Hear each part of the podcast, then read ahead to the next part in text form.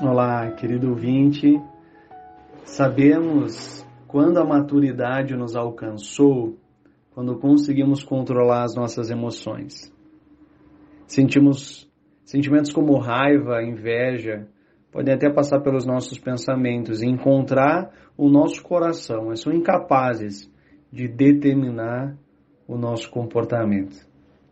Não é verdade? Às vezes nós pensamos algo a partir de uma certa circunstância, mas é quando nós ainda e apesar da circunstância ou daquilo que outra pessoa fez a nós, isso não determina o nosso comportamento, isso não faz do pensamento uma prática, mas a gente vai a Deus processar todo esse sentimento e agir mesmo com a circunstância adversa, agir com graça.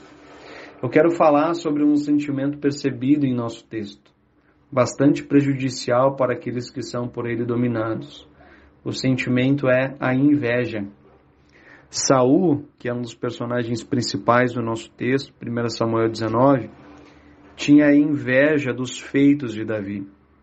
Davi era um jovem pastor de ovelhas, mas que com coragem e fé derrotou o gigante filisteu, o Golias.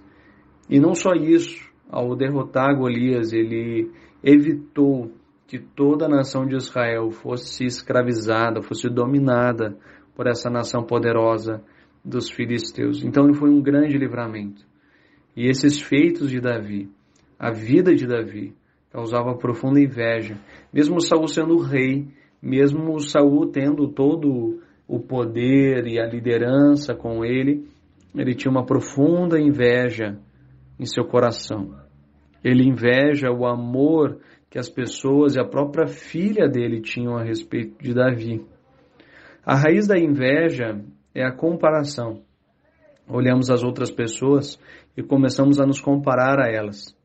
O corpo, o sucesso, as viagens, os estudos, a família, a fé, os dons, a vida. Esse é um caminho de insatisfação angustiante sem fim, pois sempre existirá alguém mais bonito, mais rico ou mais bem-sucedido do que eu. O segredo está em entender a nossa singularidade. Somos criados por Deus de maneira única e maravilhosa. Somos aceitos por Deus e desfrutamos de verdadeira felicidade quando buscamos ser e fazer o que Deus nos chamou para ser. A inveja consumiu Saul a clareza, no entanto, da identidade de Davi o fez suportar a perseguição, sofrimentos e, por fim, o ajudou a viver exatamente o propósito de Deus para a sua vida. Querido, que você fuja da inveja ou de sentimentos autodestrutivos.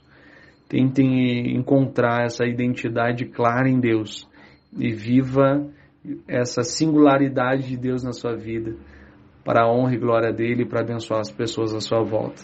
Que Deus nos ajude. Amém.